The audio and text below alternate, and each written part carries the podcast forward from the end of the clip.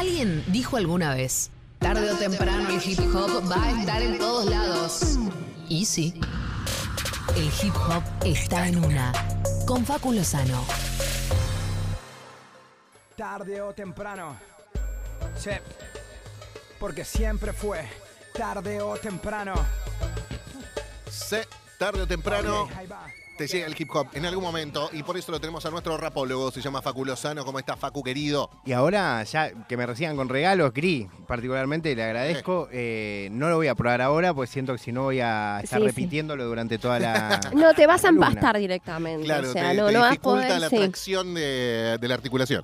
Sí, eh, es con café además. Sí, sí, Ah, sí. tipe es con. Todo con café. Una especie de dulce de leche y acaramelado con gusto café, riquísimo. Increíble. Gracias. No, Re estoy para muy esto. ricas trajo. O sea, ya sé qué es lo que voy a merendar. Ahora cuando vuelva. Sí, sí, ponele eso a lo que quieras y va a ser rico. Ah, ¿Le damos a esto? Sí, ¿O no? por supuesto. ¿O mojamos un bizcochuelo acá adentro. Yo lo hice con facturas que había por ahí. Muy bien. Con alguna media luna, algún churrinche, le queda espectacular. Salió obvio. bien. Claro, claro. Che, Facu, nos acompañaste el viernes, gracias otra vez por eso, por estar en, el, eh, en la cata de estrenos, que lo disfrutamos mucho. Muy divertido. Re bien, y nos hiciste también un tarde o temprano de viernes, y ahora viene uno de lunes. Estás laburando un montón para este programa. Me- me- hoy cuando llegó el mensaje de Juan, Sí. me dijo, ¿y hoy con qué vamos? Ah, ¿hoy tengo que ir? No, no, tenía que venir, ya sabía. Lo que no sabía es con qué íbamos a ir. Y de repente, la magia de, mm, del scroll, ¿no? Sí. Del scrolleo instagramero o de la red social que uses, me llevó unas declaraciones eh, que siempre me, divierten, como en este caso no es que me parezca muy divertida la declaración, pero me parece interesante utilizarlo como disparador eh, para charlar un poco. El otro día traje como la parte piola, ¿no? Intentando explicar por qué eh, es importante que los artistas que suelo nombrar acá estén en el lugar que estén y por qué, y per- perdón, y cómo ellos utilizan esa visibilidad, según mi criterio, por supuesto, en favor no solo de ellos mismos, no solo de eh, la escena de la cual pertenecen, por si podemos decirlo de esa forma, sino literalmente en favor de la cultura argentina, eh, en muchos casos de manera explícita, eh, con recomendaciones, como he dicho, sobre el mismo género, pero recordemos, por ejemplo, lo que fue ese momento épico de Visa haciendo un poco del pogo de jijiji, Claro. en un contexto que no tenía absolutamente nada que ver con él. Que el no cierre tenía- de Lola fue eso, ¿no? Sí, ¿Sí? que no tenía por qué hacerlo, llamando a la vez a alguien de los fundamentalistas del aire acondicionado, que no tenía por qué hacerlo, y cómo en ese momento eh, también llovieron, ¿se acuerdan? ¿no? Como críticas de no, eh, ¿qué hace? ¿Qué mal DJ? ¿Por qué? ¿No? Como bueno. Eh, y un poco la declaración que les voy a compartir hoy viene un poco del mismo lado, y me pregunto, mm, y nos pregunto, si el rock, lo que eh, consideramos el rock más, ya vieja escuela no es exactamente, pero el rock- lo que fue el rock mainstream, Sí. ¿está en contra del hip hop? Me pregunto. ¿De qué época estamos hablando? No, no, en la actualidad. Ah, hoy. Yo, No, yo no creo. Ah, y Qué algunos sí, por ahí algunos sí. tengo Para mí muchos se subieron al hip hop generales. como loco. Claro, por ejemplo. subieron. Sí. Eh, no, desde Aerosmith para adelante con no, Randy estoy hablando en Argentina. En Argentina, eh, o, bueno, acá me acuerdo que los fabulosos Kylax hicieron el mensaje Soy Yo con Luciano Junior, eh, acá, ¿cómo se llama ahora? El primo de Tinelli. El Tirri. El El Tirri, Tirri. ¿no? Sí, Que no, tenían- también de hecho justo Vicentico tiene un tema con Duki. Y tiene un tema con. Duki, sí señor.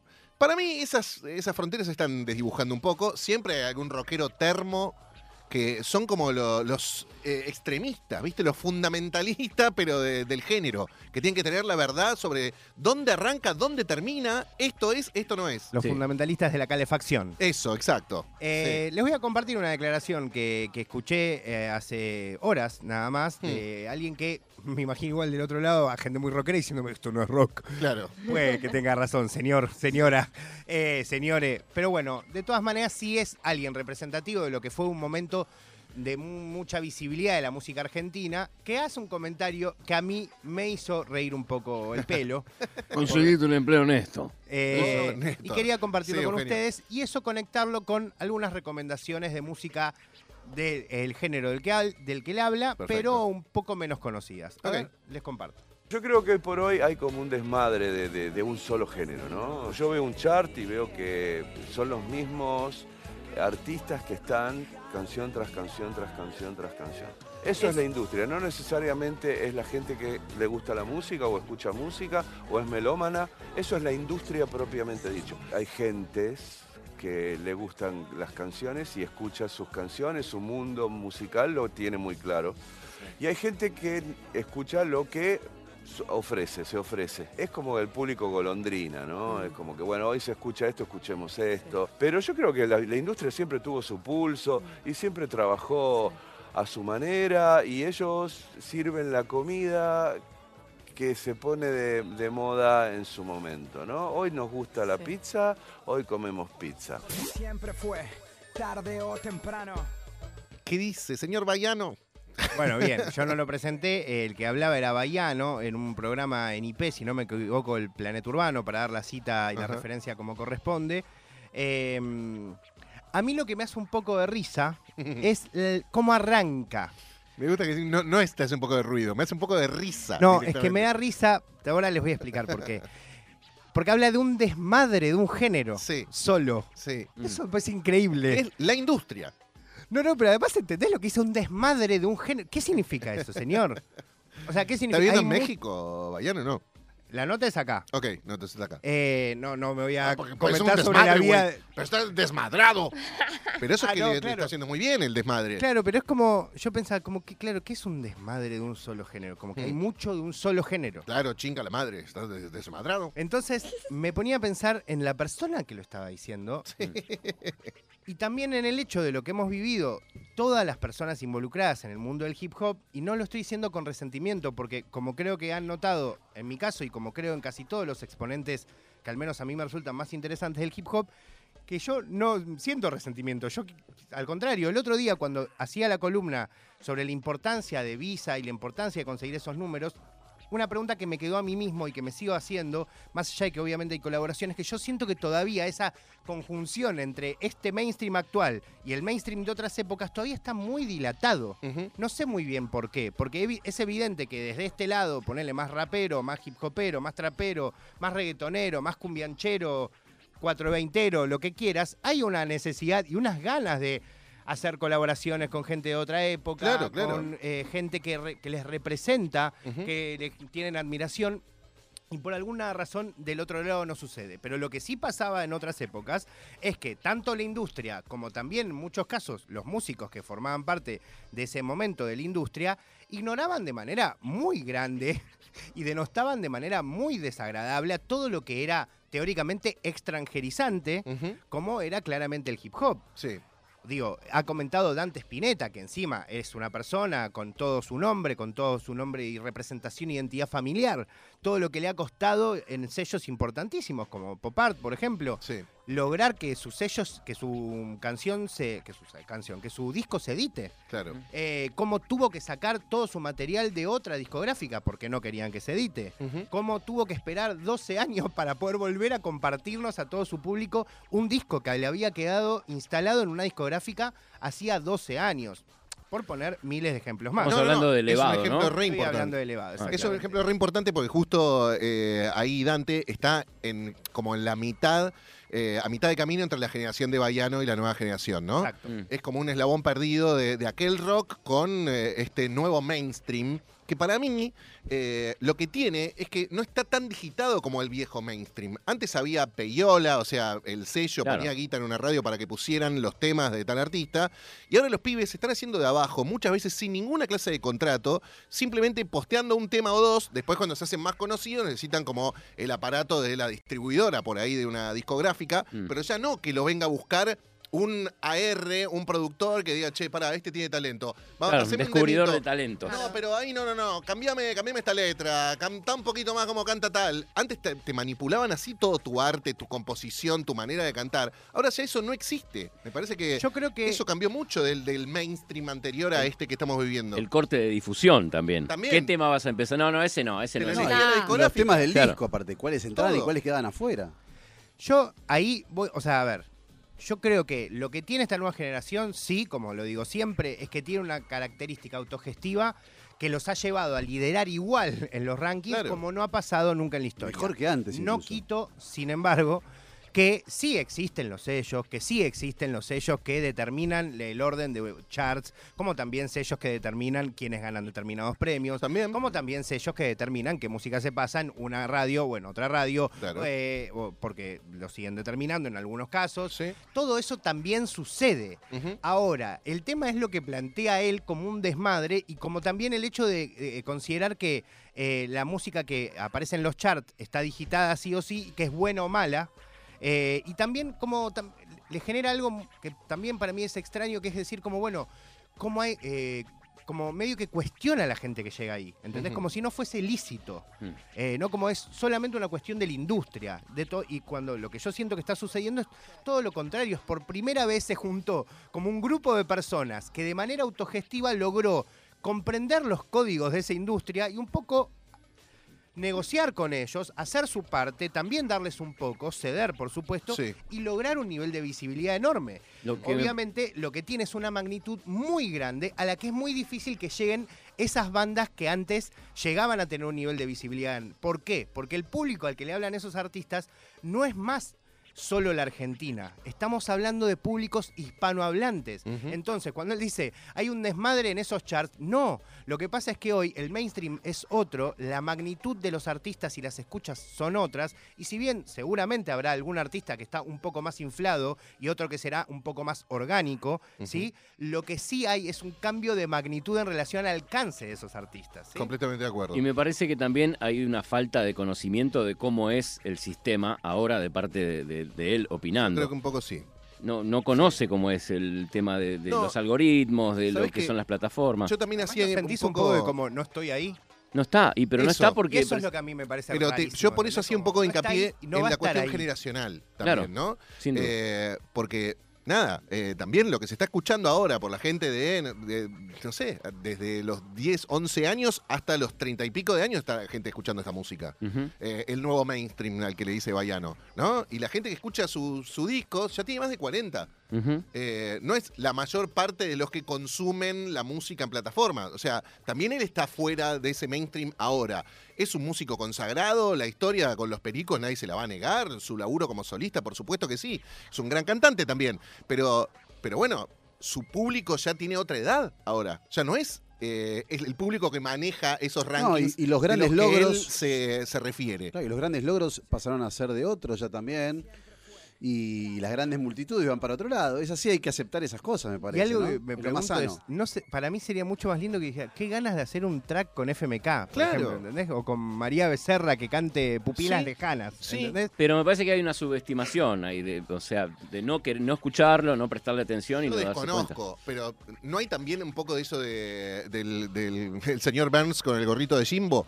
De, bueno, voy a hacer un, ahora voy a hacer un fit con María Becerra. Y por ahí María Becerra no lo conoce, qué sé yo. Que sí, lo, de- lo re debe conocer, lo recontra tiene. Pero digo, también de, de no quedar como el viejo que quiere tener onda, ¿entendés? Sí, y que vamos a ver de esas miles, Sí. eh, sí. por supuesto, Sí. y, y algunas ya han pasado. hay, ¿no? Y bueno, eh, pero que- digo, que- también que no las, yo las he evitado. ¿Habrá una limitación de los músicos más grandes? Claro, De- pero que quizás, por, yo creo que ahí va lo que dice Diego. Creo que hay un nivel de.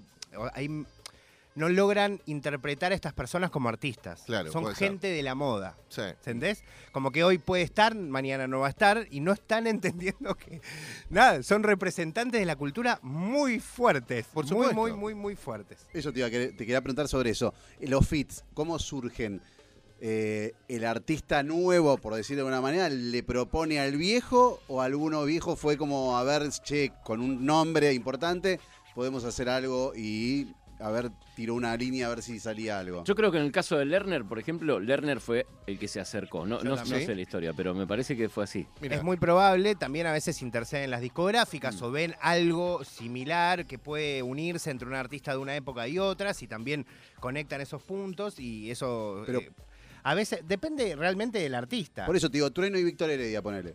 Y en ese caso tiene más que ver con quien producía antes a Trueno, que acerca a Víctor Heredia eh, en- y en otros casos es como un productor ve una posibilidad y intentan y, y funciona. Mm. A veces surge el artista de otra época, como ha pasado Dante al comienzo de esta escena, que literalmente le propuso a Duki y a Neopistea, que eran los íconos de esa época, quería hacer un tema con ellos y ellos lo aceptaron y hicieron temas muy lindos con cada uno. Ellos lo veo Fito, como- Fito me consta también que los convoca, que ha Fito tenido también. sesiones, ensayos, no sé si terminó grabando, pero que tiene ganas de laburar con Catriel, por ejemplo, que él sí los respeta como artistas, ¿ves? Fito Ahí va. los ve, ve el talento que tienen, los llama para lo que más se destacan y les da un lugar muy importante para que Fito te ilumine con, con su luz, digo, con toda la atención Es que recibe, ¿no? nacional, claro que sí. Claro, y, y me parece que está buenísimo lo, lo que hace Fito a ese nivel. Les comparto, si quieren, le- Juan, y- y les puedo cambiar y vamos con Holy K para no mandamos solo una y escuchamos un ratito de un artista eh, que a mí me gusta mucho, no tiene tanta experiencia ni tanta visibilidad. Para sacar, sabes que le molestan los charts a Bayano, escuchamos algo que está fuera de los charts y que yo creo que les puede gustar mucho. Es un artista de rap que a mí me ceba, que va a sacar un discazo que probablemente marque un hito eh, eh, este año en nuestro rap argentino, así que les comparto a Holy Cake sonando acá en tarde o temprano.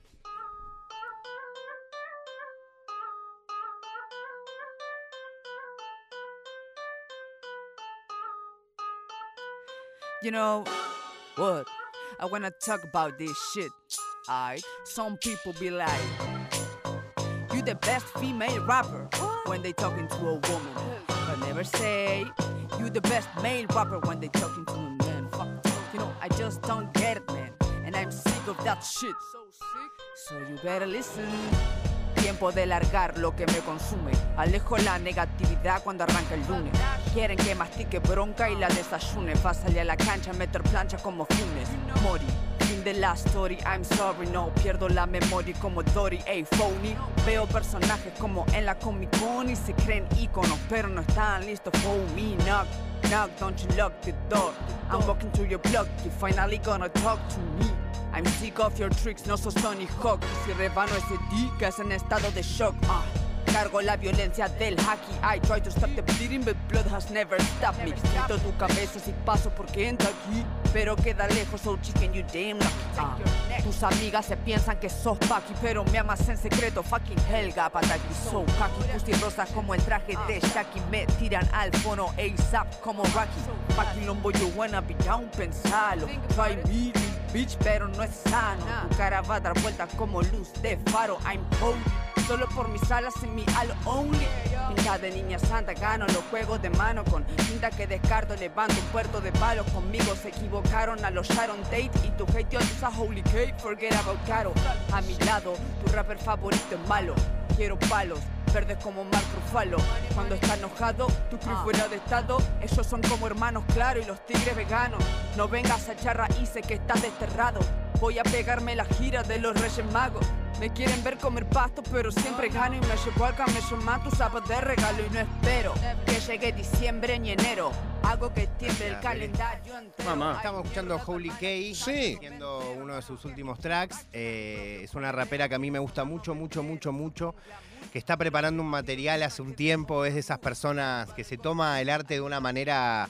Nada, como que le atraviesa la música, desaparece de las redes, ¿viste? Como se mete para adentro, escribe dos mil veces, lo graba en una pista, no le gusta, la tira a la mierda, la vuelve a hacer, como eh, un artista que recontra recomiendo si les gusta la gente que escribe, que, que expresa sentimientos.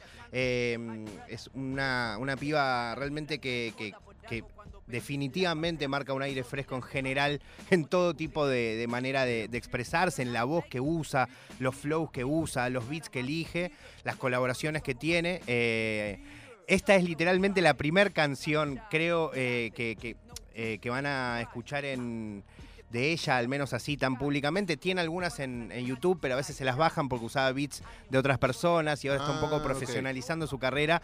Así que literalmente le estoy mostrando a alguien que si bien viene rapeando hace bastante, está bast- eh, en algún punto iniciando. Eh, y yo creo que si le prestan atención, quizás en uno o dos años eh, sea la María Becerra del rap. Si Eso. me, si me escucha Juli, que me va a cagar la pila. Eh, perdón. A Juli. nivel producción y A nivel- representatividad a nivel internacional. visibilidad, sí. Claro, claro, está bien. Eh, María Becerra. O el eh, Duki de- de- del rap también. Porque Sí, ¿por qué no? ¿Por qué no? Holy Cake se llama. Holy Cake. Perfecto. Vamos a buscarlo. Sí, me me encantó, bueno, ¿Te gustó me mucho? encantó el beat este y la tensión que tiene ese, el ese arranque. acorde. El arranque No, está además le- no le importa que no hay estribillo, es No. como barra, barra, barra, eh, ni hablar de cómo empieza, diciendo todo el tiempo me dice, lo dice en inglés, además todo el tiempo me hablan de que soy la mejor rapera femenina, pero nadie le hizo un rapero que es el mejor rapero masculino. Claro, claro, Ah, queda solo en rapero. capa.